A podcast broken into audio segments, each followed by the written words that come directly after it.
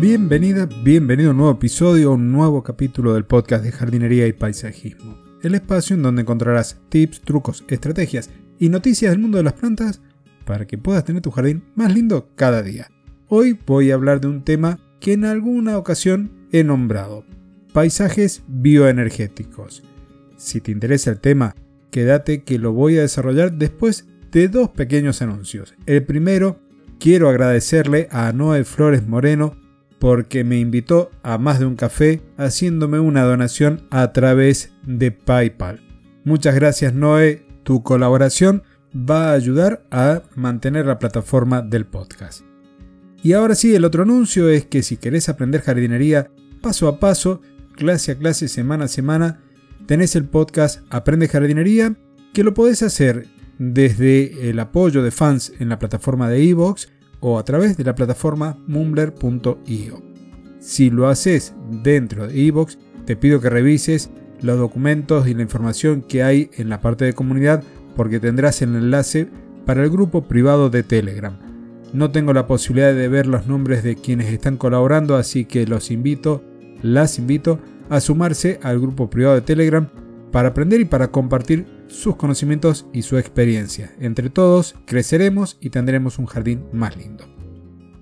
Ahora sí, entonces, comenzamos con el tema de hoy, paisajes bioenergéticos.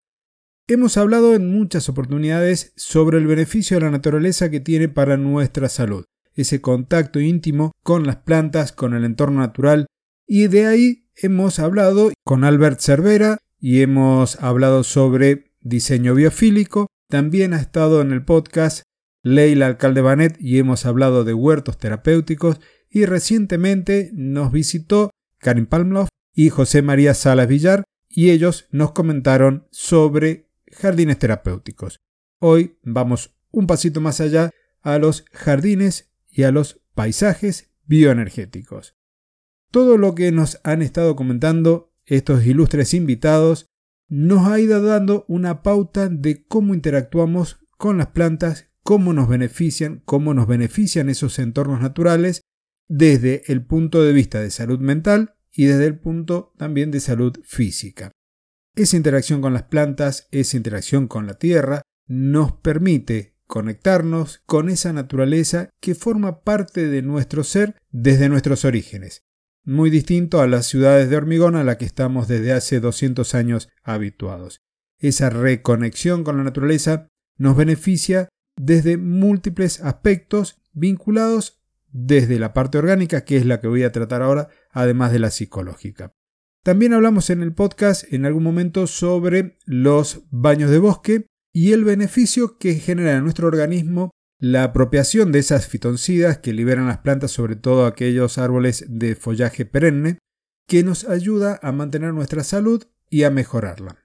Hoy vamos a hablar de los jardines y de los paisajes bioenergéticos, cuya teoría y cuyos diseños los ha dado, los ha desarrollado un investigador italiano llamado Marco Nieri, al que te invito que busques información, que escuches sus videos en YouTube, que visites su página web, porque realmente te deja pensando en mucho más allá. Hoy trataré de simplificar lo más que pueda esta teoría con la cual me siento identificado por algunas cuestiones de este contacto íntimo con las plantas.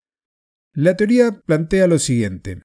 Así como nosotros tenemos nuestro campo energético, nuestra bioenergía, podría decirle de esta manera, y que a veces nos damos cuenta cuando nos encontramos con un amigo o con una amiga que viene con esos días contrariados, como que vibra mal, como que nos afecta. Ahí ya tenemos algo que nos está comentando en nuestro subconsciente cómo trabajamos. También podemos haber escuchado de esa gente que tiene mal de ojo famoso para las plantas que dice, ay, qué bonitas plantas y esas plantas se secan. Hay mucho misticismo detrás de algunas cosas que por ahí, si empezamos a recabar información y empezamos a analizar lo que hizo Marco Nieri con las teorías y todo lo que se hablaba en la antigüedad sobre los árboles, sobre el beneficio, sobre la importancia, el emblema que representa cada especie para algunas culturas, vamos a ver que hay algo más ahí que nos ayuda. En este caso estamos hablando de la bioenergía. Cada planta, cada ser vivo, Y además, aquellos objetos inanimados como las piedras tienen energía. La energía de las piedras nadie las discute, se pueden medir, sabemos que el cuarzo tiene cierto beneficio para el organismo de una forma y así con distintos metales. Yo recuerdo, por ejemplo, mis abuelos utilizar una pulsera de cobre porque la energía que tenía ese metal beneficiaba para los dolores artríticos.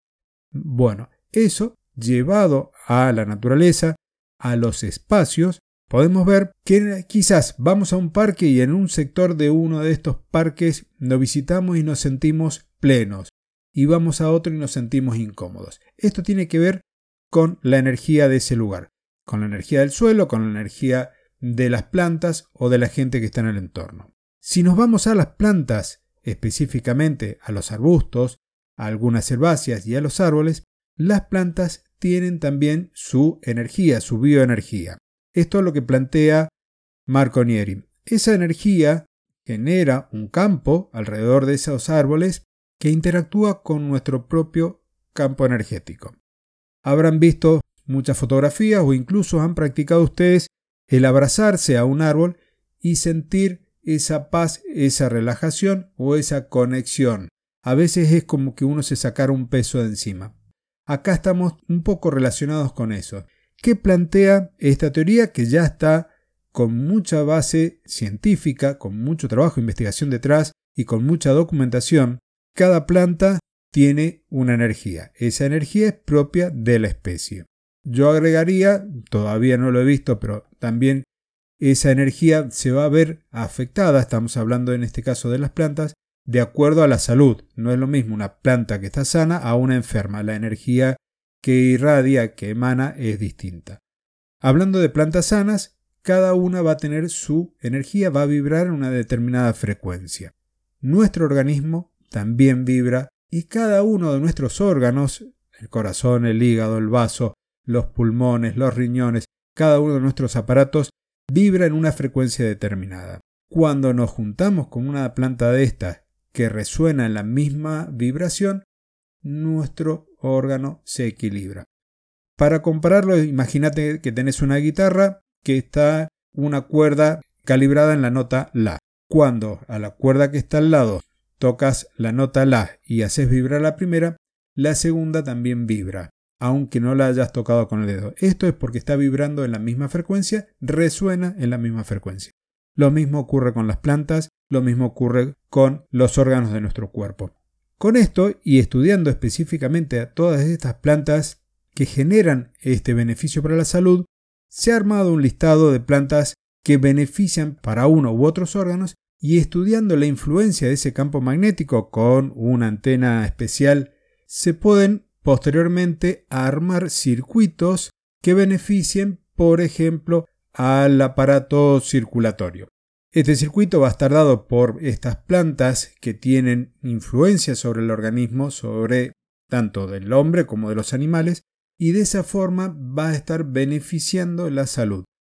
Aquí entonces podríamos pensar en que los nuevos parques, las nuevas plazas que se vayan generando, tengan esta impronta del estudio de Marco Nieri y nos posibiliten armar espacios no solo para la recreación, no solo para el ocio, sino también que directa o indirectamente beneficien a la salud de los usuarios de dichos espacios.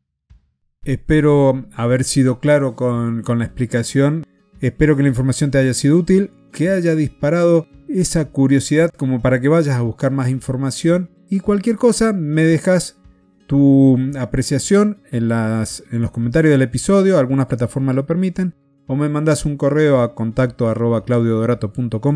y ahí estableceremos una charla un poco más profunda.